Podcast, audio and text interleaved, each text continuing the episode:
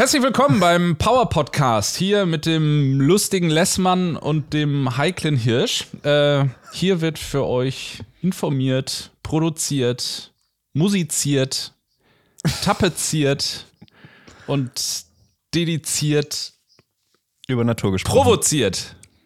Hallo. Herzlich willkommen in Kalenderwoche 11. Hier spricht Hermann Hirsch.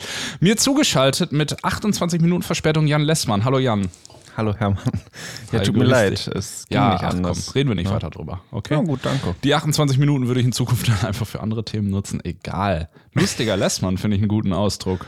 Ja, finde ich auch. Können wir das Finde ich schön. Wir Ja, haben beide gute Laune, muss man sagen. Auch Ja. Grüße, Grüße von mir an euch. Äh, fühlt euch, ne?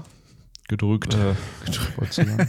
nicht? nee, wollte ich nicht sagen. Fand ich dann doch irgendwie komisch, 1500 Leute zu drücken. Da kommst du ja auch aus dem Drücken nicht wieder raus, ne? Hm, ja, Deswegen, gut, aber komm, auch eine wir fangen Tat. an. Wir haben wichtige Themen heute. Ich werde euch was über Regenwürmer erzählen. Äh, wir haben nochmal. Willkommen im Nerd-Podcast. ultra wichtige Themen, die wir mit euch dringend besprechen müssen. Das brennt mir richtig unter den Fingernägeln. Heute geht's um den Regenwurm. nee, schön. Hast du weitergelesen in dem Buch? Ich habe weitergelesen in dem Buch. Außerdem habe ich spannende Einblicke aus dem Greifswald-Mordzentrum. Ich habe ähm, hier noch auf meinem Notizzettel stehen im Auftrag der Likes und Follower. Einfach mal als Stichwort in den Raum geworfen. Und um Technik wird es heute vielleicht auch gehen, aber eher nicht. Ne? Boah, ja. Oder? Ich hab- Hermann, was ja. sagst du? Was hast du Ja, noch? ja, ja, so vielleicht finde ich auch gut. Hier steht auch ganz oben bei mir, also erstmal habe ich noch nie so eine lange Liste gehabt für KW11, äh, wie für Boah. diese KW11. Es geht Und los, ganz ne? oben steht Herm, Ausrufezeichen, so, äh, hast, du hast angekündigt, Filter zu erklären und ich sollte dir in den Hintern treten. Liebe Grüße, Eli. Ah, Ja, wir haben ja jetzt Eli, wie ihr wisst.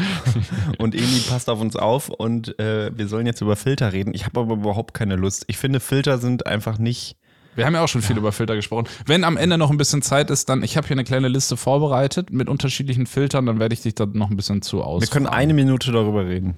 Oh, das machen wir nachher. Es passiert schon in einer Minute. So, pass auf, Jan. Bevor es losgeht, habe ich äh, gerade, nämlich, ich habe, ohne Mist, als ich auf dich gewartet habe, habe ich eine Zeitung aufgeschlagen und habe einfach gedacht, ich finde jetzt in dieser Zeitung irgendeinen Fakt, den ich mit dir teilen möchte. Es ist die Fotoforum, Ausgabe März, April. Und ich habe folgenden Fakt für dich. Und zwar, im Vietnamesischen gibt es nur einen Ausdruck für Blau und Grün zusammen. Ist das nicht verrückt? Das, ich, das hört sich so an, als wäre das nicht richtig. kannst du gar nicht wechseln, ne? Ja, es gibt nämlich hier äh, von William R. Ebert Gladstone gab es Untersuchungen, dass die Farbe Blau diejenige ist, die als äh, letzte überhaupt irgendwie äh, festgehalten wurde oder definiert wurde. Und naja, äh, Griechenland, die Griechen haben nämlich zum Beispiel hier immer ähm, geschrieben, dass, die, dass das Meer nicht blau sei, sondern irgendwas mit Rot. Hier, weindunkles Meer, purpurfarbene Fluten und veilchendunkle Widder. Eieiei. Naja, hat- haben wir diesen Fakt auch noch. Aber danke, ne? Ja, Danke. So. Ansonsten würde ich gerne noch ein paar Nachträge machen zum letzten Mal. Ähm, große Themen, die wir hatten oder auch zum vorletzten Mal schon, ähm, war unter anderem auch das Polarlicht, was du ja vergebens versucht hast zu fotografieren. Und da haben wir so ein bisschen erklärt, wie es überhaupt zu Polarlicht kommt und so. Und da ging es einmal um den magnetischen Nordpol, erinnerst du dich?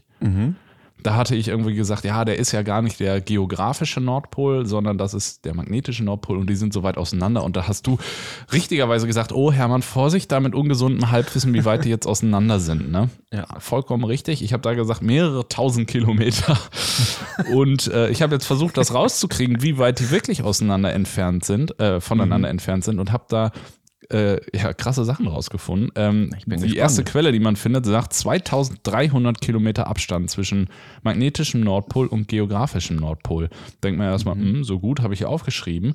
Dann findet man aber relativ schnell auch heraus, dass der magnetische Nordpol so schnell wandert wie noch nie. Und zwar aktuell mit einem Kilometer pro Woche. Ne. Ja. Unglaublich. Und ähm, dann ist Ja, aber ich er habe nicht rausgekriegt. Ja, wo Eine? Richtung. Umziehen. Der, Was hat er? Einfach, genau, einfach mal neu ausrichten. Ne? Der war vorher Ja, auf dem gut. kanadischen Festland und wandert jetzt am geografischen Nordpol vorbei, gerade in Richtung Sibirien. Ähm, Ja, und das liegt irgendwie an irgendwelchen unterirdischen Strömen von Chakren. flüssigem Eisen und so weiter und so fort. Ähm, Es gab da jetzt auch Vermutungen oder eher Befürchtungen, dass eine Umpolung bevorstehen könnte. Und zwar hat im Schnitt alle 250.000 Jahre eine Umpolung auf der Erde stattgefunden von Nord- und Südpol, den magnetischen, dass sie sich einmal genau umgedreht haben. Die letzte war allerdings vor 780.000 Jahren und äh, ja, man hat jetzt keine direkten Anzeichen dafür, dass das jetzt irgendwie ins Haus steht. Es kann sein, dass es einfach äh, manchmal auch schwächer wird, das Magnetfeld, was gerade der Fall ist, und dann wieder stärker wird, aber fand ich krass. Und auch noch eine Sache, ähm, es gibt das World Magnetic Model, kurz WMM, ähm, das wird unter anderem zur Eichung technischer Geräte benutzt und muss dementsprechend alle fünf Jahre angepasst werden, weil der magnetische Nordpol so schnell wandert. Und 2019 konnte man sogar die fünf Jahre nicht abwarten und musste das schon nach vier Jahren wieder anpassen, weil der gerade so im Speed-Modus ist. Am. Rasen. Ja. Rasen ne? hin und her. Krass. Ja. Ja. Der Nordpol aber nur. Der, ja, der, um den habe ich mich jetzt vor allem da gekümmert. Und der? Südpol wird das wahrscheinlich auch machen, oder wie? Ja, ja, nicht so stark, glaube ich. Aber das ist wieder Südpol aus vorsichtig mit dem Nordpol raus? Halbwissen. Mann. Ja, Ja. Das sind natürlich die Fragen, die sich die Hörerinnen und Hörer hier fragen. Und das ist natürlich schade. Eine weitere Frage, die sich unsere Hörerinnen und Hörer fragen, ist, die ich jetzt dir stelle. Was glaubst du, Jan, wann wurde der trockene Kompass erfunden? so ein richtiger Kompass, der nach Norden zeigt. Was glaubst du? Der trockene Kompass, so heißt das.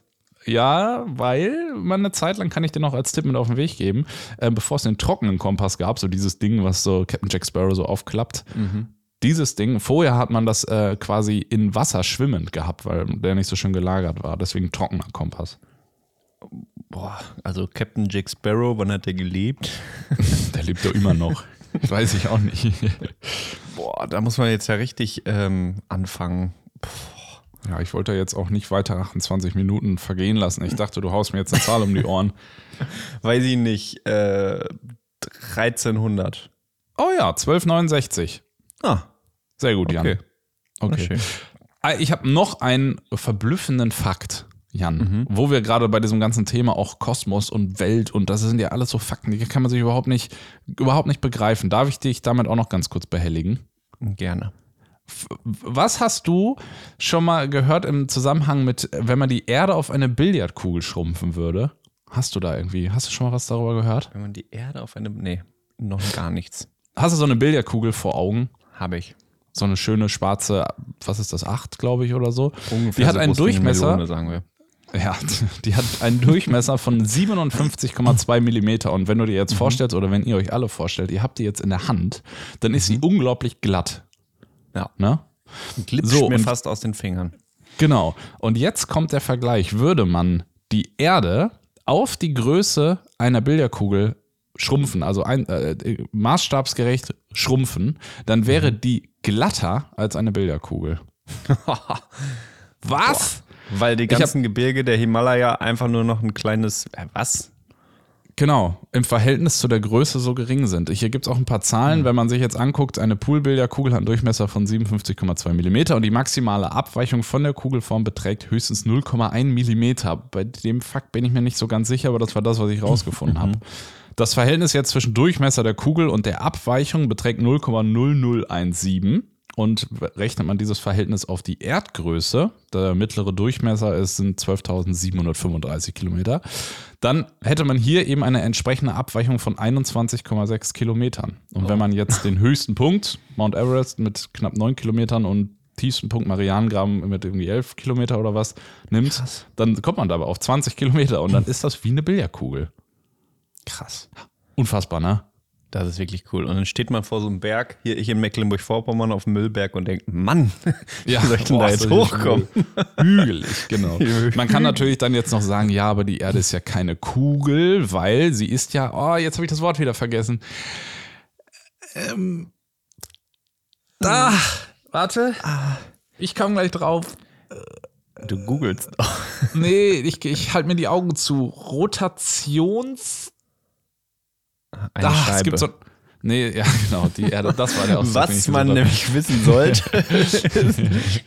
du alter Plä denk- Was heißt das? Äh, Wie heißt das nochmal? Was Wie denn? nennen die sich? Äh, Flat Earther. Flat Earth. Ja, ja mh, hinten rüberfallen. Mhm. Naja, mir fällt es gerade nicht mehr ein. Es gibt einen Ausdruck dafür, der beschreibt, dass durch ähm, die Rotation der Erde es eine Auswölbung am Äquator gibt und deswegen der mhm. Umfang über die Pole gegenüber dem Umfang rund um den Äquator ja abweicht. Das ist aber gar nicht so viel, wie man denkt. Das sind nur irgendwie 20 Kilometer. Ähm, oder 22, habe ich hier irgendwo gelesen. Deswegen äh, ist das nicht so entscheidend. Also, wir bleiben bei diesem Bilderkugelvergleich. Fand ich Tolle sehr, sehr Sache. spannend. Ja. ja. Rotations, wie heißt das denn nochmal? Du Hermann, ist auch gar nicht schlimm, wenn du es jetzt nicht weißt. Hätte ich mir aufschreiben müssen. Ich, ich hatte mich selbst mal wieder überschätzt. Ich dachte, ich kann es mir merken. Kommen wir mal lieber zum Naturthema. Die Leute ja. wollen ja wissen, wir sind ja ein Naturpodcast und ich weiß, du interessierst dich sehr für die interstellaren Machenschaften unseres Planeten. ist Aber auch ich Natur, zum Beispiel, ne? mich, mich, macht, mich bedrückt das auch immer so ein bisschen, weil ich dann denke, oh Mann, das ist alles so klein und man wird dann auch immer, ich fühle mich dann auch so ein bisschen sinnlos. Oder auch man nein, denkt Jan, doch, du bist nicht sinnlos. Oder kann aber auch ab? in anderen, kann natürlich, ich will eine Brücke schlagen, kann natürlich ja. in anderen äh, Zwecken auch sein, okay, man ist so ein kleiner, man ist nicht mal, man nicht mal ein Fliegenschiss ist man. Ja. Und das ist eigentlich auch gar nicht so wichtig, was man hier macht. Rotationsellipsoid! Jetzt habe ich's. Entschuldigung. Zurück Bitte zur Brücke. nicht so schreien. okay. Ja, wir sind ein Naturpodcast und die Leute wollen wissen, was gerade in der Natur draußen passiert. Hörm. Ja was hasse. Wir sind ja wirklich oh. sehr unterschiedlich. Ich bin hier in, in Mecklenburg-Vorpommern, du in Hessen. Ich glaube, hast Weihnachtsbaum uns über den ja, richtig. ich habe die T-Shirts rausgekramt. hier ist einiges los, muss man wirklich sagen. Ähm, ich war jetzt gerade gestern wieder hier unterwegs an, einem, an so einem Feuchtgebiet und es ist richtig spürbar gerade Vogelzug zugange. Mhm. Also was sofort ins Auge fällt und auch ins Ohr sind Pfeifenten, die gerade hier äh, zuhauf unterwegs sind, die ähm, man vor allem eigentlich immer hört. Die haben eben so einen Pfiff, der ja auch so namensgebend ist, so ein Piu, Piu, irgendwie so ja. in die Richtung. Sind hier gerade unterwegs. Bachstelzen ziehen wie blöde. Die werde ich nach diesem Podcast auch wieder fotografieren gehen. Ähm, da sind ganz viele unterwegs. Rotmilaner haben hier schon die Habitate besetzt, ähm, also mhm. die, die Brutreviere. Ähm, Rotmilan ist übrigens auch ein spannender Vogel, über den man noch mal mehr reden könnte. Ja, ähm, was schätzt du, wie viel Prozent oder? aller Rotmilane der Welt brüten in Deutschland? Oh, viele. Also wir sind oh. ja hier wirklich der Hotspot. Ja. Und deswegen haben wir auch ja diese Verantwortung, den zu schützen, weil es sonst fast keine gibt. Sonst gibt es immer nur den Schwarzmilan. Aber ich weiß die Zahl gar nicht mehr. Ich glaube, irgendwas 90 Prozent oder sowas? Nee, 60. Aber immerhin. 60, also mehr als okay. die Hälfte aller Rotmilaner auf der ganzen Welt leben in Deutschland. Europa wäre wahrscheinlich. Äh, genau. Ja. ja. 90, ja. Ähm, was ist ansonsten los? Ich habe den ersten Zilpzalp gehört vorgestern hm. und das Entscheidendes ist so, Ereignis, ne? Ja, das der Zilpzalp ist für mich wirklich immer so ein äh, Punkt. Der ist ja eigentlich, wenn man sich den anguckt, ein super unscheinbarer Vogel, aber der Gesang von dem Zilpzalp, der hat für mich, also der, der mit dem Ruf des Zilpzalps beginnt der Frühling wie mit dem Auftauchen der Schwalben der Sommer. Oh, das Find ist doch immer Hammer, ja. ne? Äh, ein paar Facts zum Thema Zilpzalp, Jan. Ähm, mhm. Zilpzalp. Genau, der ruft seinen Namen, Zilpzalp. daher hat er den Zilpzalp, Zilpzalp, Zilpzalp. Ähm, ja. Und der ruft ja im Deutschen seinen Namen Zilpzalp, der ruft den aber auch in anderen Sprachen. Weißt du zum Beispiel, wie der im Englischen heißt? Oh, ich glaube, oh, nee. Im Englischen nennt er sich Chifchaff. Finde ich schon ja. ganz süß. Chifchaff, Chifchaff. So, jetzt hast du noch eine Chance. Was glaubst du, wie nennt er sich im Niederländischen? Weiß ich nicht. Tieftjaff. Tieftjaff, Tieftjaff, Tieftjaff, Tief. Ja, richtig äh, lustig. Nicht zu verwechseln übrigens mit dem Fites. Der sieht sehr, sehr ähnlich aus. Ähm, der kommt allerdings ein bisschen später. Die teilen sich später dann, wenn beide dann hier sind, auch den Lebensraum. Am besten zu unterscheiden sind sie über den Gesang. Den könnt ihr mhm. wieder mal beispielsweise in der Kosmos Vogel App nachhören oder einfach bei YouTube. Ähm, ansonsten hat der Zilpzalp, der ja so richtig, also wie beschreibt man den? Ein, ein braun-grüner, kleiner, quirliger, rastloser Vogel, der in Parks und ja, irgendwie so Gärten und so lichten Wäldern unterwegs ist oder Waldrändern auch. Ähm, und im Vergleich genau zum, zum Fitis hat er, ne, der Fitis hat einen deutlicheren Überaugenstreif. So. Ja. Aber wirklich, genau. also wenn man den irgendwo in der Natur sieht und dann ist es auch noch Gegenlicht, man kriegt es eigentlich nicht ja. so richtig raus. Aber Überhand. der Fites macht halt so, ein, so eine absteigende Tonfolge und das ist wirklich ja. sehr unterschiedlich zum Zilpzalp, Zilpzalp, Zilpzalp, sondern macht ja. so ein ja. Mag ich ganz anders, auch, schneller noch, aber so irgendwie. Ja. Genau, Ja. so und ansonsten noch, was hier noch los ist, und da bin ich auch gleich fertig, was ich jetzt gerade beobachtet habe, ähm, was ein bisschen speziell ist, sind Raubwürger oder ein Raubwürger, der aktuell hier relativ standorttreu ist. Ich habe den jetzt drei Tage in Folge an der gleichen Stelle beobachtet, der mit Sicherheit aber auch ein Durchzügler ist. Also auch da ähm, Thema Vogelzug. Und ganz auffällig, Feldlärchen und Grauammern singen wieder.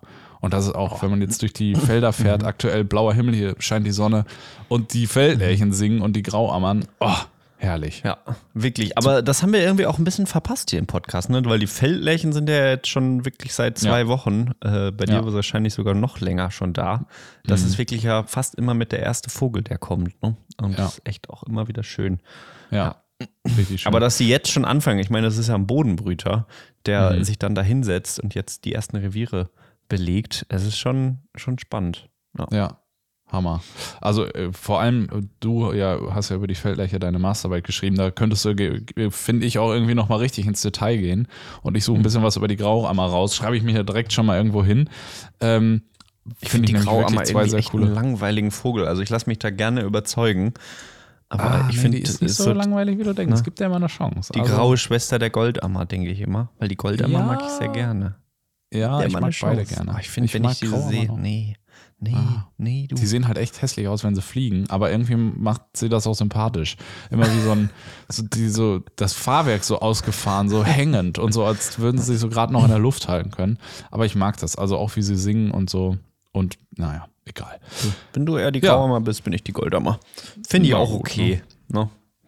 Ja, das sind die Sachen, die mir jetzt gerade so äh, schwer aufgefallen sind. Und eine Sache, ähm, soll ich, soll ich noch eben das machen, Jan, bevor du dich Komm. mit dem Dingens Mit dem den spannenden Thema, also Regenwürmer beschäftigt.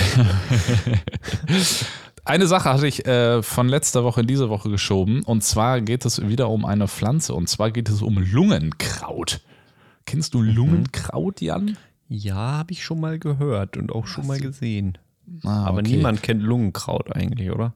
Ja, vom Sehen, also den Namen nach wahrscheinlich nicht. Ich äh, war Mhm. mir auch lange nicht sicher, wie das heißt. Ich kannte Lungenkraut immer als Kind, weil das ähm, in, eben häufig in irgendwelchen Gärten steht und man gerade dann auch im Frühling die Blüten, die kleinen runden Blüten aus der Pflanze rausziehen kann und von hinten aussaugen kann. Und Mhm. Oh, dann ja. ist da, dann schmeckt das eben so süß. Daher kenne ich Lungenkraut. Ich tue mich immer schwer, hier Pflanzen zu beschreiben. Also, wenn euch das interessiert, ist der einfachste Weg, Lungenkraut mal eben zu googeln. Dann habt ihr ein Foto vor Augen und wisst, wie das Ding aussieht. Die haben Mhm. so blaue, lila Blüten und die Blätter sind weiß gepunktet oder weiß gefleckt. Ja. Ähm, aber, weil ja äh, zwar jetzt der Frühling kommt, aber trotzdem ja auch noch so ein bisschen hier irgendwie so, äh, so Erkältungssaison ist, kann man auch wieder aus Lungenkraut Tee machen. Ah, und das sind, wir sind ja hier auch so Tee, Teefanatiker. Äh, deswegen dachte ich, könnte man das auch nochmal ganz kurz auf den Weg geben. Und zwar könnte man ähm, zwei Teelöffel steht hier, entweder frisches oder getrocknetes Lungenkraut, also die Blätter ähm, und die Blüten, kann man beides nehmen. Einfach in eine Tasse, äh, heißes Wasser drauf, acht bis zehn Minuten ziehen lassen und fertig ist. Die Pflanze enthält nämlich unter anderem Kieselsäure, Saponine, Gerbstoffe, irgendwelche Mineralien und äh, dadurch wird der Hustenreiz gehemmt und das Ganze ist entzündungshemmend. Verrückt. Und noch eine Daher wahrscheinlich auch der Sache. Name, ne? Genau. Ähm, und noch eine andere Sache, äh, die auch interessant war, die ich aber selber noch nie überprüft habe. Die Blüten enthalten nämlich einen Farbstoff, der heißt Anthocyanen. Ähm, und das Besondere an denen ist, dass die bei der Änderung eines Säuregehalts die Farbe ändern. Die Farbe ist rot, wenn äh, sie beispielsweise in einer sauren Lösung drin ist und wird blau, sobald es basisch ist. Auch krass, ne? Verrückte Pflanzenwelt, ne? Ja, irre. Mich kriegt das aber trotzdem immer nicht so, muss ich ehrlich sagen. Also wenn Ja, ich jetzt einen Podcast darüber hören würde, wo mir jemand was vom Lungenkraut erzählt. Du ich versuchst denken, doch oh, nur hier gerade deinen Regenwurmspann zu machen. Ich glaube, würde ich Ja, vor da geht's dir nämlich ein, los. ein Glas haben, wo eine, eine rote Flüssigkeit ist und dann packe ich da Natron rein und dann ist die blau. Du, da würdest du aber gucken. Das würdest du mit in ich, deine Zaubershow aufnehmen. Ja, das stimmt. Ich bin nämlich Zauberer. Wissen wenige, Ja. aber ja. Komm, kommt Jan, dann auch zauber doch jetzt mal ein Lächeln in unser Gesicht. ja. Kommt beim zeitweise Festival. Kleine Zaubershow ist auch mit dabei.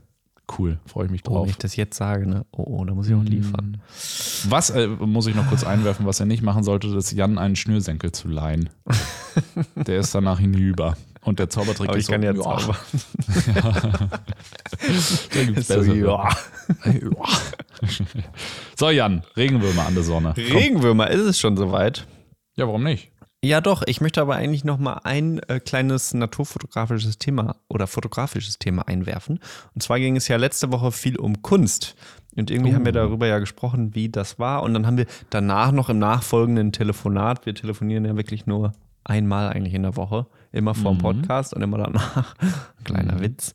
Äh, da haben wir dann nochmal darüber geredet, ähm, ja, wie das eigentlich dann so mit Auftragsarbeiten aussieht. Also wenn man äh, jetzt natürlich irgendwie, gibt es ja ganz viele Fotografen, Fotografinnen, die irgendwie im Auftrag des Naturschutzes dann äh, irgendwelche Flächen oder Pflanzen oder was auch immer fotografieren. Und das mache ich ja gerade auch äh, für die Soko-Stiftung, dass ich da, ja, weiß ich auch nicht, irgendeine schöne Fläche fotografiere und dann kann man das besonders gut benutzen für Marketingzwecke oder für Flyer und was nicht alles.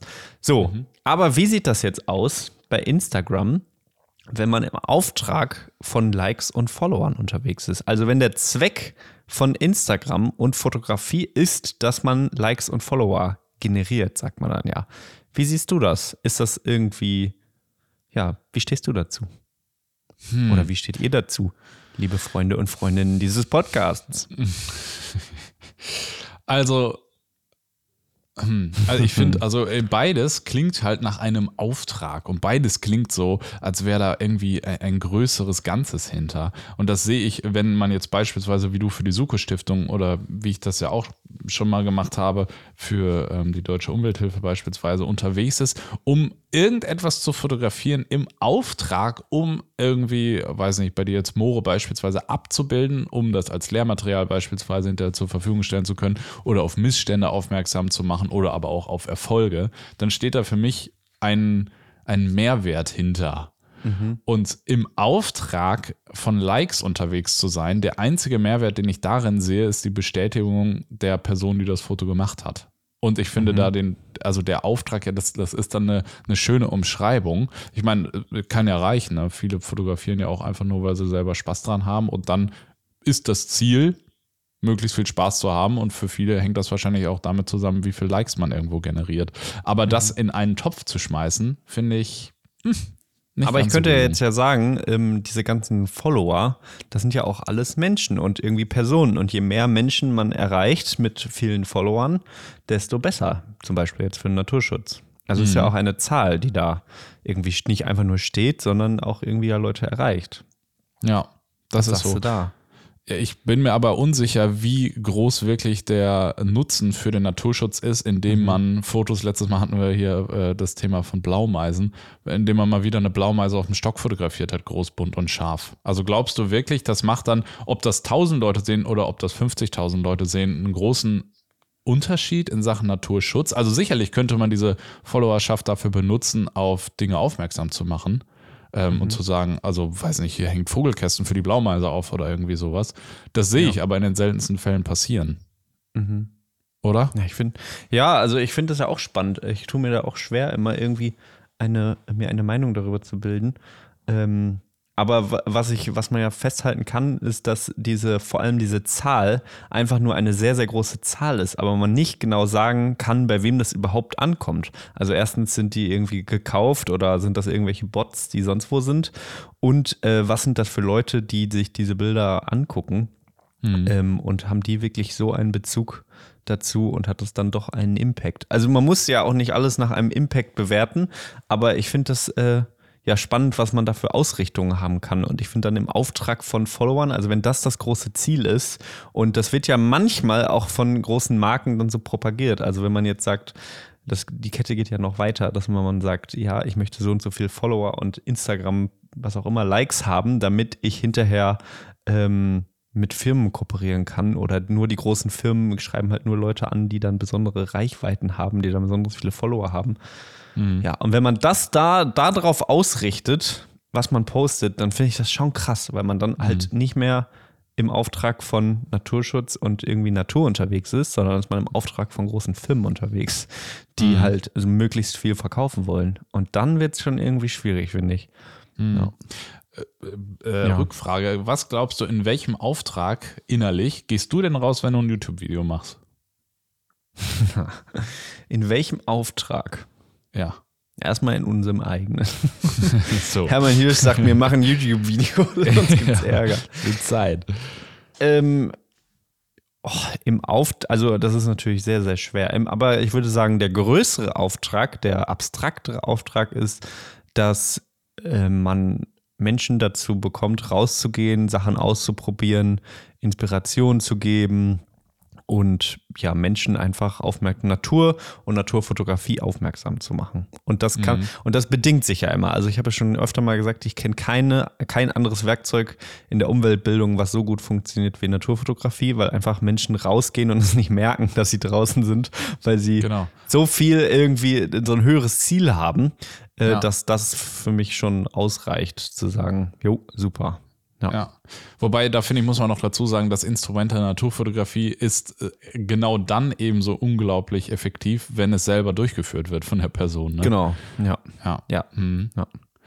Das heißt, der Unterschied ist eigentlich, dass man, wenn man jetzt Fotos von Großbund Schaf mal wieder irgendwie postet, dass das eher ein einlädt zur Natur kon zu konsumieren über Instagram und Co. Und bei YouTube-Videos, in denen man zeigt, wie man fotografiert, ist eher eine Anregung zum Interagieren ist. Ja, also weiß ich nicht, ich, äh, ich will das auch gar nicht so sehr auf großbunt scharf machen. Das geht ja andersrum genauso. Also, wenn wir jetzt äh, nur Wischbilder posten würden, weil wir wüssten, weiß ich nicht, da steht Canon besonders drauf und deswegen machen wir das, um so eine, einen, einen kommerziellen Hintergrundgedanken zu haben, der natürlich auch irgendwie sein muss, weil wenn wir das weitermachen wollen, dann müssen wir davon auch irgendwie äh, müssen wir da halt in, in unserem System, in dem wir leben, Geld beziehen irgendwie.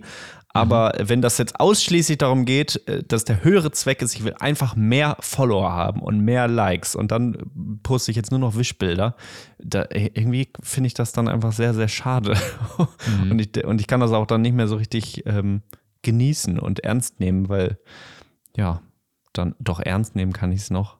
Aber ich finde es äh, einfach dann nicht mehr so interessant. Ja. Naja, das als kleinen Ausflug äh, Ja. fand ich nochmal spannend. Aber Spannendes das ist Thema. ja, ich meine, das ist ja äh, auch, das ist jetzt nicht nur ein Naturfotografie-Thema, sondern das ist ja ein Thema, was alle äh, ganz Social Media betrifft. In welchem Ja. Auftrag macht man das überhaupt? Ist man Ja. nur ein Fähnchen im Wind von irgendeiner großen Marke oder hat man einfach auch Spaß daran, Lust darauf? Und Ja. Ich glaube auch, dass es es den um- Leuten damit nicht gut geht, wenn sie immer nur irgendwas als Werbekampagne für irgendwas machen. Ja, Tja. Ich meine, solange es erfolgreich ist, geht es dann wahrscheinlich gut damit. Keine Ahnung. weiß ich auch nicht. Aber ich würde auch gerne noch mal eine ganz kleine Sache dazu ergänzen zu dem Thema Naturfotografie und Kunst, was wir letzte Woche hatten. Ähm, da habe ich nämlich irgendwo gesagt, als es darum geht oder darum ging, warum ich mir bestimmte Fotos ähm, jetzt weiß nicht, in diesem Fall wieder eine Blaumeise, die groß auf dem Stock sitzt, als Foto nicht angucken kann. Und da habe ich gesagt, weiß ich nicht, denn als Gemälde kann ich es mir groß angucken. Ich hatte da die äh, Künstlerin Marjolaine Bastin nochmal genannt, die wir ja auch schon mal vorgestellt haben. Und ich habe mir nach dem Podcast nochmal Bilder von der angeguckt, um äh, das zu begreifen, warum ich das als Gemälde gut finde und warum als Foto nicht. Und äh, das könnt ihr auch nochmal machen. Also Marjolaine Bastin, Mario, also M-A-R-J-O-L-E-I-N und Bastin wie Basti mit dem N hinten. Ähm, und da einfach mal auf, bei Google auf Bilder gehen. Und ich bin relativ schnell zu der Erkenntnis gekommen, das sind gar nicht die gleichen Bilder. Das ist nicht eins fotografiert und das andere gemalt. Die ähm, gemalten Bilder von Marjolaine Bastin sind so unglaublich vielschichtig und detailreich. Es ist nicht dieses zweidimensionale Vogelstock äh, auf einem Stock und der Hintergrund ist einfarbig, sondern da gibt es ganz viel zu entdecken, ganz viele kleine Details, unglaubliche Tiefe. Äh, alles ist auch auf irgendeine Art und Weise perfekt. Also wenn ich mir beispielsweise gerade das Titelbild des Buches Eine kleine Welt angucke, da sitzt so ein Zaunkönig aus so einem Stock, links daneben übrigens Lungenkraut zu sehen. Unten drunter sind noch ein paar Mäuse, die sich kebbeln, rechts irgendwie Blausterne, oben fliegt noch ein kleiner Schmetterling, man sieht im Hintergrund so angedeutet so eine Wiese alles ist perfekt und es ist so fast überfrachtet und deswegen gibt es so viel zu entdecken, was nicht der Fall wäre, wenn es jetzt nur ein Foto wäre, was nur den Zaunkönig auf dem Stock zeigen würde. Also da muss ich mich selber nochmal korrigieren. okay. Na, Ja. spannend. Du, So, das dazu. Jan, der Regenwurm. der Hustet. Der Regenwurm hustet. Das kommt hoffentlich auch noch in meinem Buch, ob der Regenwurm auch wirklich hustet. Ich lese gerade ein Buch über den Regenwurm, weil es eine total spannende Tierart ist. Und da möchte ich euch natürlich ein bisschen was von berichten. Äh, erstmal natürlich wieder der Hinweis, jetzt eben, es ist immer noch Frühling. Vielleicht hören es Leute nochmal hier, die vorher den Podcast noch nicht gehört haben. Äh, lasst eure Blätter und was auch immer auf euren Beeten liegen, denn der Regenwurm frisst sehr, sehr viele Blätter und verarbeitet das zu Humus und kann super coole Sachen machen. Und es stört den gemein, wenn man den, die ganzen Blätter von seinen Beeten äh, wegräumt. Deswegen der Frühjahrsputz im Garten, bitte nicht im Garten, sondern im eigenen Haus äh, passieren lassen. Ja, das erstmal zum Regenwurm. So, und jetzt habe ich eine Frage. Und zwar kennst du ja auch, Hermann, das Phänomen und auch so dieser Glaube, dass man sagt, Regenwürmer kommen nach dem Regen aus der Erde, oder? Kennst mhm. du das? Ja. Würdest du, weißt du warum oder hast du eine Ahnung irgendwie? Oh, oder kannst du es dir einfach da äh, hätte ich herleiten Futter, oder so? um richtig, um richtig zickig zu werden, Jan. Oh, oh. Da, oh, da hast du dich aber jetzt in eine ganz brenzliche Lage. Du scheinst dich nicht mehr daran zu erinnern, dass du mir genau diese gleiche Frage im Podcast schon mal gestellt hast. Du Wirklich? Gar nicht mehr zu, ja, Nee. Und oh, doch, hast du. Wir haben da schon darüber geredet, als du das erste Mal mit dem ähm, Regenwurm unterwegs warst. Und da ähm, warst du noch nicht sicher, warum das so ist. Und ich hatte gemutmaßt, dass die Löcher von dem Regenwurm bei Wasser vielleicht einfach volllaufen und er deswegen flüchtet. Lustig, wirklich, Herr Mann. Oh, das tut ja. mir natürlich auch leid. Ist überhaupt nicht schlimm. Da möchte ich gar nicht zickig werden. Ne? Da möchte ich mich einfach in aller Form entschuldigen und okay. sagen, dass ich da, Angenommen. dass ich ja mein Gehirn auch einfach ein bisschen wie ein Sieb funktioniert. Das ist manchmal gut, manchmal aber auch nicht gut. Ja, naja. ist nicht schlimm. Aber Hermann, also, das ist, natürlich eine schöne, schöne These, die mhm. auch lange äh, für richtig gehalten wurde. Aber das ist wahrscheinlich falsch, denn man hat herausgefunden, dass Regenwürmer in sauerstoffgesättigtem Wasser eigentlich sehr lange überleben können und das dann eigentlich nicht der Grund sein kann. Mhm. Aber ähm, es gibt noch eine andere Theorie, dass sie Wanderungsbewegungen auf nassem Boden schneller vorführen können als ah. äh, im Boden. Also, dass sie Weil einfach auf dem Boden, genau, dann einfach auf die, weiß ich nicht, die, die nächsten zwei Meter mal über, oberhalb des Bodens machen, ähm, weil es halt, ja, langsamer dauert ja. im Boden. Aber natürlich schwierig, denn UV-Strahlung ist schwierig und Amseln sind auch schwierig. Möwen, alle wollen sie fressen und wenn dann doch mal ein Wolkenbruch kommt und die Sonne rauskommt, sind sie halt auch direkt tot. Deswegen sehr wahrscheinlich doch nicht so. Eine andere Sache, die man annimmt, ist deswegen, dass das Trommeln der Regentropfen ähm, an die Schwingungen erinnert, die Maulwürfe beim Graben erzeugen. Und vielleicht Was? fliehen deswegen Regenwürmer nach oben, um dem Fressfeind zu entkommen. Und dieser, dieser, das ist quasi so im System verankert vom Regenwurm, so evolutionär so ein Ding, dass die das nicht unterscheiden können. Und der Regenwurm ist dann nicht der hellste Vertreter äh, der Tierarten und geht dann einfach an den Boden, um dem Maulwurf zu entkommen. Ist natürlich irgendwie, finde ich, aber auch komisch, weil Regen gab es ja auch schon immer und das ist echt eine evolutionäre Sackgasse, dass immer, wenn es regnet, alle Regenwürmer denken, ah, Maulwürfe und an den Boden kommen. Deswegen, also so richtig hundertprozentig bin ich mir auch nicht sicher. Kann aber natürlich sein. Es ist, Kann man ähm, das nicht einfach mal mit einer Bluetooth-Box und so einem richtig schönen Maulwurf-Soundtrack einfach mal testen im eigenen Garten? Ja, wurde ja auf den Boden gestellt und dann gucken, ob sie dann alle anfangen zu fliehen. Selbstexperiment. ja, genau. Was waren das? 400 äh, 400 pro Regenwürmer pro Quadratmeter ne, im ja, Garten. Schießen so alles wie so eine Wassershow in Las Vegas aus dem Boden und flüchten in alle Richtungen, alles schreien durcheinander. Ah, wahrscheinlich. Ja, also es sind ungefähr übrigens 100 Hertz. Und äh, Regenwürmer haben diesen äh, Fluchtreflex auch zum Beispiel in Neuseeland, wo es gar nicht so viele Regenwürmer bis keine gibt und das aber trotzdem vielleicht so evolutionär verankert sein kann, dass, ähm, ja, dass sie es selbst in Neuseeland machen. Mhm. Ja. So, und ein lustiger Fun-Fact dazu. Am 14. September um 19 Uhr brachten Regenwürmer den Betrieb am Flughafen Cleveland kurzzeitig zum Erliegen. Heftiger Regen hatte sie hervorgelockt und als sie zu Hunderttausenden über die Piste krochen, gerieten Flugzeuge bei der Landung ins Schlingern. Was? Die, die Durchsage stelle ich mir sehr gut vor. Ja, Entschuldigung, ja. liebe Leute, wir sind gerade auf Regenwürmern ausgerutscht. Sorry. Alle rollen mit den Augen. Hm, bessere Ausrede fällt denn auch nicht ein.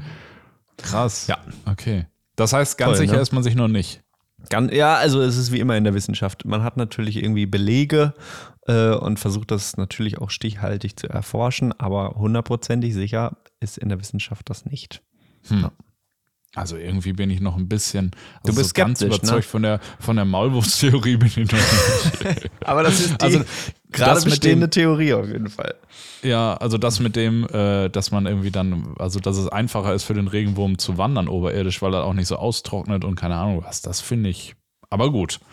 Ja, aber da muss man natürlich auch sagen, dass so ein Regenwurm auch gar nicht äh, so viel wandern muss. Und ja, ich wollte gerade sagen, also, wo will er hin?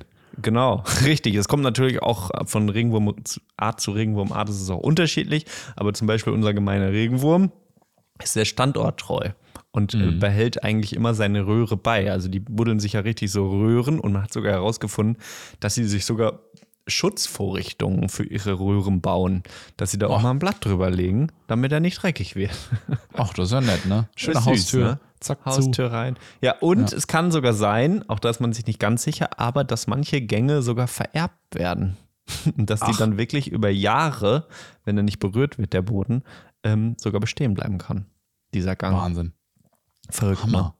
Ja. Boah, das ist ja. Du irre. siehst, der Regenwurm ist ein spannender Geselle, ungefähr so spannend wie das Lungenkraut. Und warum ich euch das überhaupt hier erzähle, ist äh, nämlich, es ist noch März und im März der Vollmond, der war ja schon, ich irgendwie glaube ich am 6., 7. März, ähm, aber der wird auch Wurmmond genannt, weil dann auch ja der Frühling anfängt und die ersten Regenwürmer wieder gesichtet werden. Und deswegen wird er auch der Wurmmond genannt. Und auch das finde ich schön, ist jetzt ein bisschen spät, aber fürs nächste Jahr könnt ihr dann einfach mal nach draußen gehen und sagen, ach guck mal, der Wurmmond. Ja, und der da werden euch alle Leute angucken und sagen, ah ja, alles klar. Zeitweisler, hi, grüß dich. Zeitweisler.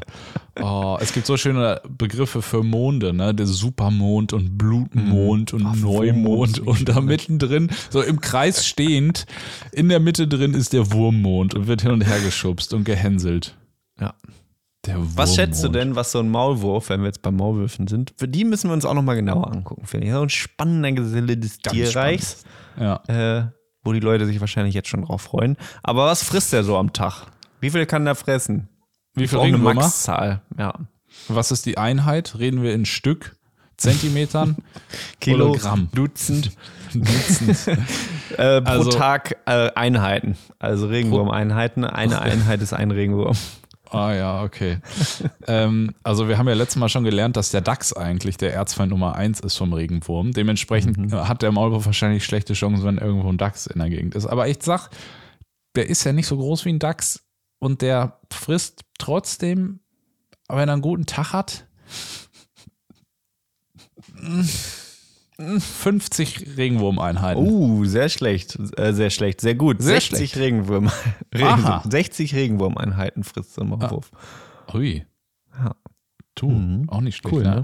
Wie, der, der, macht das per Zufall. Ne? Der fräst einfach einen halben Meter unter der Erdoberfläche einfach kreuz und quer durch die Gegend und alles, was er findet, wird gefressen. Ne? Ja, und auch so ein Maulwurf ist nicht die hellste Geselle. Vor allem ist es nämlich so, du kannst dir vorstellen, auf einem Quadratmeter 400 Regenwürmer, die wuseln dann natürlich alle rum und fallen in seinen Maulwurfgang. Und er weiß, er hört das natürlich sofort, rennt dahin, nimmt so die Vorderbeine in die Luft und rennt los und wird natürlich dann werden ja. die Regenwürmer natürlich gefressen. Aber im Sommer, das muss man auch über Regenwürmer essen, nimmt die Regenwurmaktivität sehr ab, weil es denen dann einfach zu warm wird tatsächlich. Und sie halten mhm. dann, also Frühling ist Regenwurmzeit und im Sommer halten einfach viele Regenwürmer auch eine Starre. Und was macht der Maulwurf dann? Weil das wirklich seine, mit seiner Hauptnahrung ist.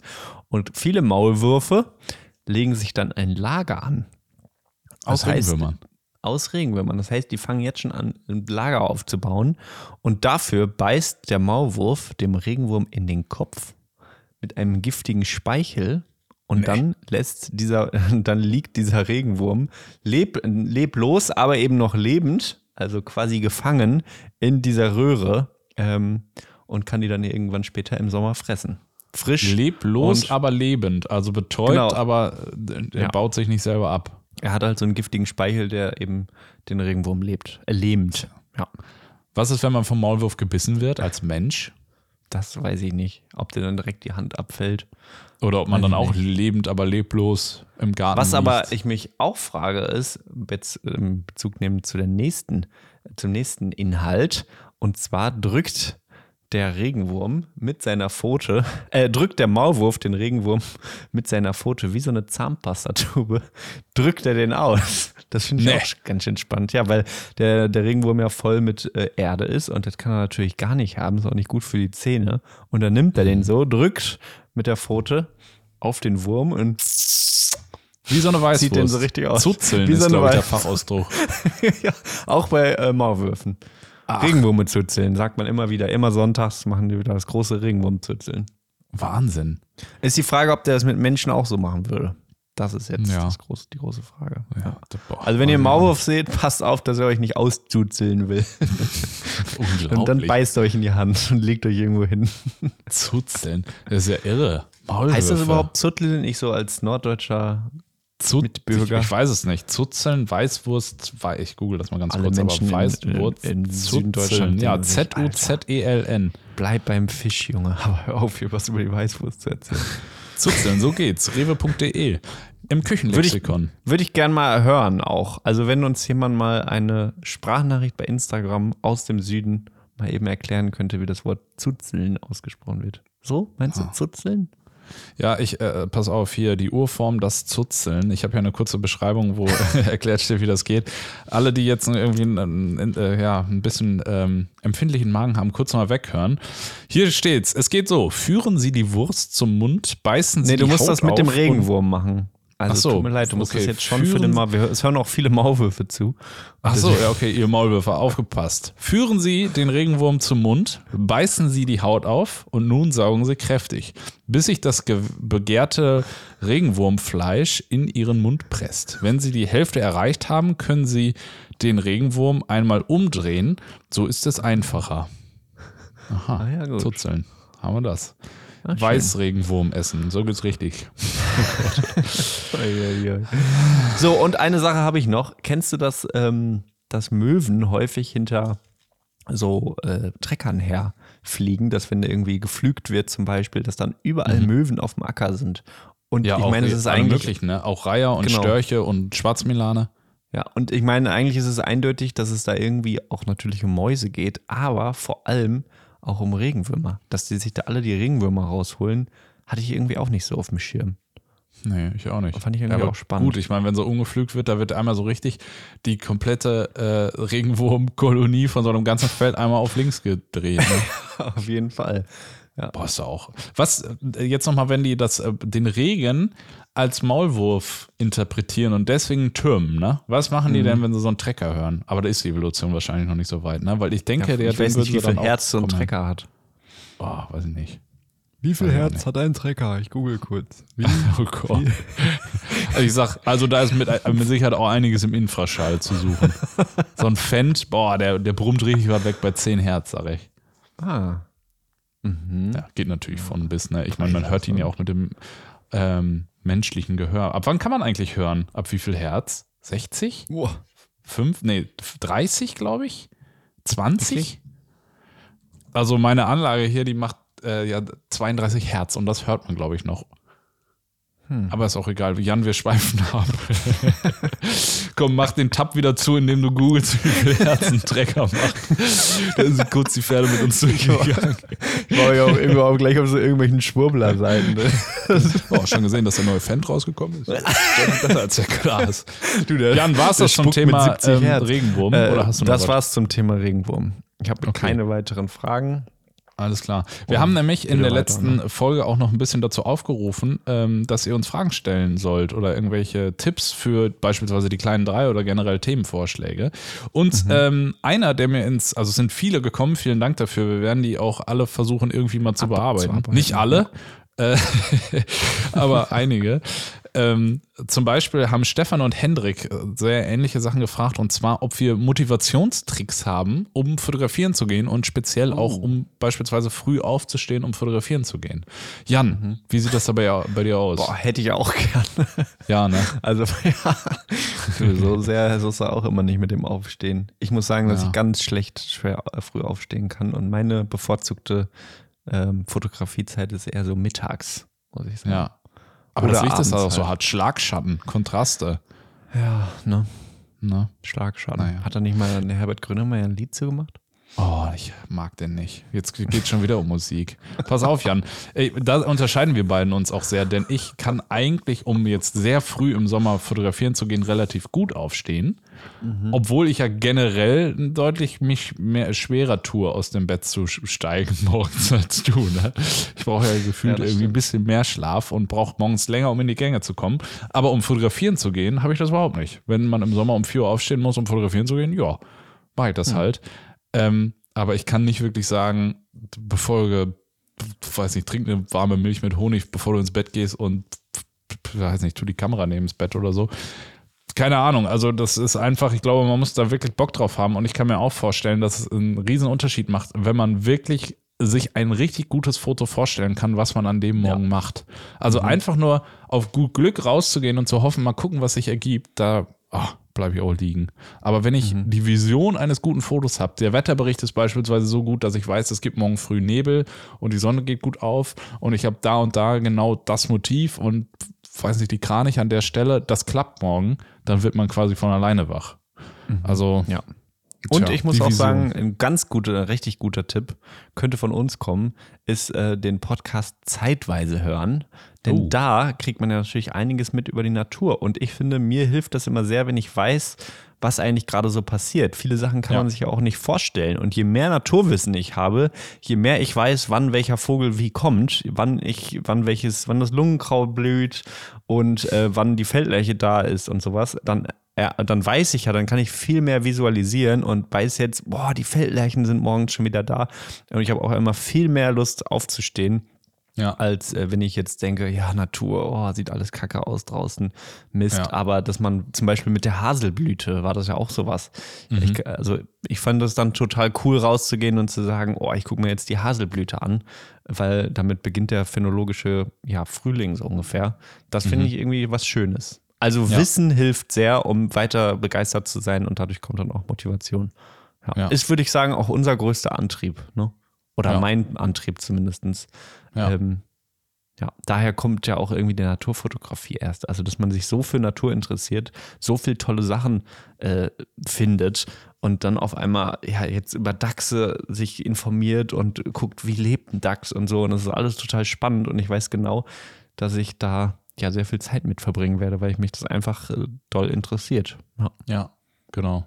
Also, also größter Trick ist Wissen, ja. Und nicht quälen, würde ich auch sagen. Wenn man halt morgens müde ist und es nicht schafft aufzustehen, dann lass es halt. Also bevor man sich dann quält, manchmal führt es dann zu Erfolg, aber wenn man sich dann den ganzen Morgen rumschleppt, halb müde irgendwie, dann hat man das auch die ganze Zeit im Kopf für das nächste Mal und dann klappt es nicht. Ja. Also dann lieber nur, wenn, wenn man auch richtig Lust hat. Ja, super und was ich auch schön Tipps. finde, ist sich frei machen von, ähm, von Regeln. Also diese Regel, man darf nur morgens und abends fotografieren. Ich meine, das ist jetzt auch schon langsam ein bisschen aufgebrochen, würde ich sagen. Aber dann hast du ja auch dieses Gefühl, oh, ich muss morgens fotografieren gehen, weil dann passieren die guten Bilder.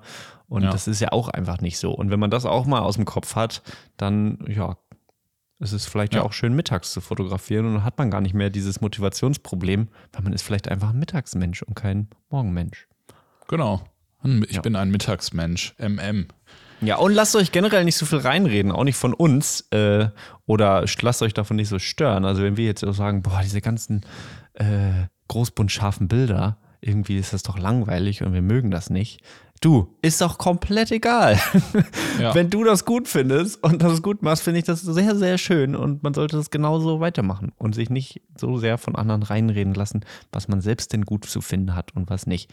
Wir ja. haben einfach nur hier diesen Podcast und erzählen hier irgendeinen Quatsch und haben, denken, dass unsere Meinung hörenswert ist.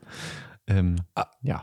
Ja, oh, da, da kann ich gut einhaken. Oder bist du da Bitte. fertig, Jan? Ich bin mit meinem Pamphlet hier fertig. Pamphlet. Hast du noch was? Ähm, äh, zum Thema eigene Meinung und ähm, so eine Sache. Ich habe noch zwei Tipps der Woche. Mm. Die können wir vielleicht zum Abschluss ja noch mal Hau eben raus. auf den Weg geben. Und zwar ähm, zum Thema eigene Meinung. Ich habe gerade ähm, gestern oder vorgestern die neue Folge vom 1,5 Grad Podcast von Luisa Neubauer gehört. Und oh. wenn ihr, nachdem ihr jetzt diesen Podcast gehört habt und so gedacht habt, ja, war irgendwie lustig. Ich weiß jetzt, dass Regenwürmer weiß ich auch nicht, gezuzelt werden können. Aber ich, jetzt würde ich gerne noch mal ein bisschen was Fundierteres, gerade zum Thema Klimakrise haben. Dann hört euch diesen Podcast an. Luisa Neubauer macht das so unglaublich gut und intelligent und eloquent. Das ist, das ist so gut. Ähm, in der neuesten Folge ging es jetzt um ähm, die Räumung von Lützerath. Ähm, kann ich wirklich sehr, sehr empfehlen, wenn man sich für dieses Thema in irgendeiner Form interessiert. Und auch wenn nicht, ähm, wirklich, wirklich richtig gut. Ja. Und noch eine Da andere. wird sich noch vorbereitet, ne? Wir hingegen. Ach so, ja, wir hingegen. Na, ich habe ja auch eine, eine gute Liste. Ähm, ich habe noch eine, einen Tipp. Und zwar ist das eine App. Und zwar nennt die sich Animal Tracker. Jan, erinnerst du dich Oh. daran? Äh, ja, da ging es auch um Wale und sowas, ne? Ja, Wale weiß ich jetzt gerade nicht, aber wir haben diesen Tipp bekommen auf einem Workshop. Ich glaube, es war, als wir in Slowenien waren. Und zwar, diese App Animal Tracker ähm, zeigt im Prinzip auf der Karte mit GPS-Sendern ausgestattete Tiere. Unterschiedlichste, wirklich jetzt aktuell dann wild frei lebende Tiere kann man da auf einer Karte verfolgen. Ähm, hier jetzt beispielsweise kann ich gerade einen Weißstorch verfolgen, wo der genau ist. Und jetzt, bevor die Alarmglocken losgehen, ah, und dann kann man aber ja dem Tier so nachstellen. Ich meine, jetzt hier einen Storch zu finden, ist nicht das Problem, denn auf jedem Feld ist einer. Was ich an dieser App aber unglaublich cool finde, ist, dass man sich den Verlauf des Tieres angucken kann. Und dass man auf dieser Karte auch rauszoomen kann. Und dann hat man unten so einen Zeitstrahl, wo man quasi so einen Reiter hin und her bewegen kann. Und da kann ich mir jetzt gerade genau angucken, exakt welchen Weg der Storch bei seinem Zug jetzt gerade genommen hat. Also wie der jetzt gerade genau von ähm, Spanien, Portugal, wo die so im, ähm, Winter sind, genau über welche Strecken der hier hochgeht. Und je nachdem, wie lange die Tiere schon besendet sind, kann man das auch über einen längeren Zeitraum machen und dann sehen, dass die immer wieder exakt die gleichen Routen fliegen, mehr oder weniger, genau zu den gleichen Stellen fliegen ähm, und auch zu den gleichen Stellen zurückkehren. Also finde ich wirklich faszinierend. Guckt da mal drauf, je nachdem, wo ihr seid, sind da bestimmt Tiere in der Nähe. Manchmal sind da auch einfach nur Schnatter, Enten und, ach, keine Ahnung, sogar Waldtrapp ist da, glaube ich, irgendwie besendet. Ähm, ist spannend, da mal reinzugucken. Schön. Ja. Danke für Gut. diese Tipps. Äh, über den Storch müssen wir natürlich auch noch irgendwann reden, ne? Boah, Ja, das, geht ist jetzt ein auch großes Thema. Storch habe ich richtig Lust drauf. großes Thema. Ich Ganz auch. viele hier. Ganz viele. Schön. Du hör, Schön, Jan. ich krieg ein bisschen Hunger, muss ich sagen. Es ist Mittagszeit, 12.21 Uhr. Ja, ne? aber wir sind Ich auch durch, würde ich sagen. Ne? Ich habe angefangen. Themen Möchtest du diesen Podcast zu, zu Ende bringen vielleicht und ich halte jetzt den Bubble? Ja, tschüss, ne, würde ich sagen. Okay. Macht es gut. Danke an unsere ganzen äh, Patrons nochmal, die uns unterstützen. Mittlerweile sind das 90 Menschen, das ist ja auch unglaublich, äh, die uns da unterstützen. Und falls ihr da auch Lust drauf habt, dann könnt ihr gerne mal unter Patreon gucken. Ähm, wir posten da immer auch noch ganz viele, ganz viele ist übertrieben, aber ein paar Bilder, die uns gut gefallen. Hermann schreibt da wilde Texte. Das ist das erste Mal, dass Hermann Texte zu seinen Bildern schreibt, was ich auch sehr schön oh, oh. finde. Es gibt Bildbearbeitungsvideos, wie wir unsere Bilder bearbeiten und viele, viele Sachen. Äh, ich im Unterwasserkostüm, im Neoprenanzug. Ja, und so teilen wir uns da unsere Aufgaben. Hermann macht die guten Bilder. Ich finde es ein bisschen schade, dass Hermann in letzter Zeit sehr viele, sehr gute Bilder da gepostet hat. Und ich find's jetzt mit schade, meinem, mit, finde ich natürlich gut auch, aber ich mit meinem kleinen Schwanenbild kann natürlich gar nicht mehr so gut an. Und Ah, das ist das, was schlimm. mich dann durch den Tag treibt. Ne? Ich freue mich Okay. natürlich, dass da schöne Sachen passieren. Okay. Ja. Äh, Jan, jetzt ist mir eine Sache doch noch eingefallen, die ich sagen muss. Ich hatte ja den Podcast begonnen mit dem Fakt, dass es im Vietnamesischen nur einen Ausdruck für blauen Grün gibt und ich habe gar nicht gesagt, wie er heißt. Vielleicht können wir damit den Podcast beenden. Okay, wenn du das, Das Wort Wo- sagst, ist es sofort vorbei. Nee, Ich weiß nicht, ob ich es richtig aussprechen kann. Aber das Wort heißt, Achtung, festhalten, Xan.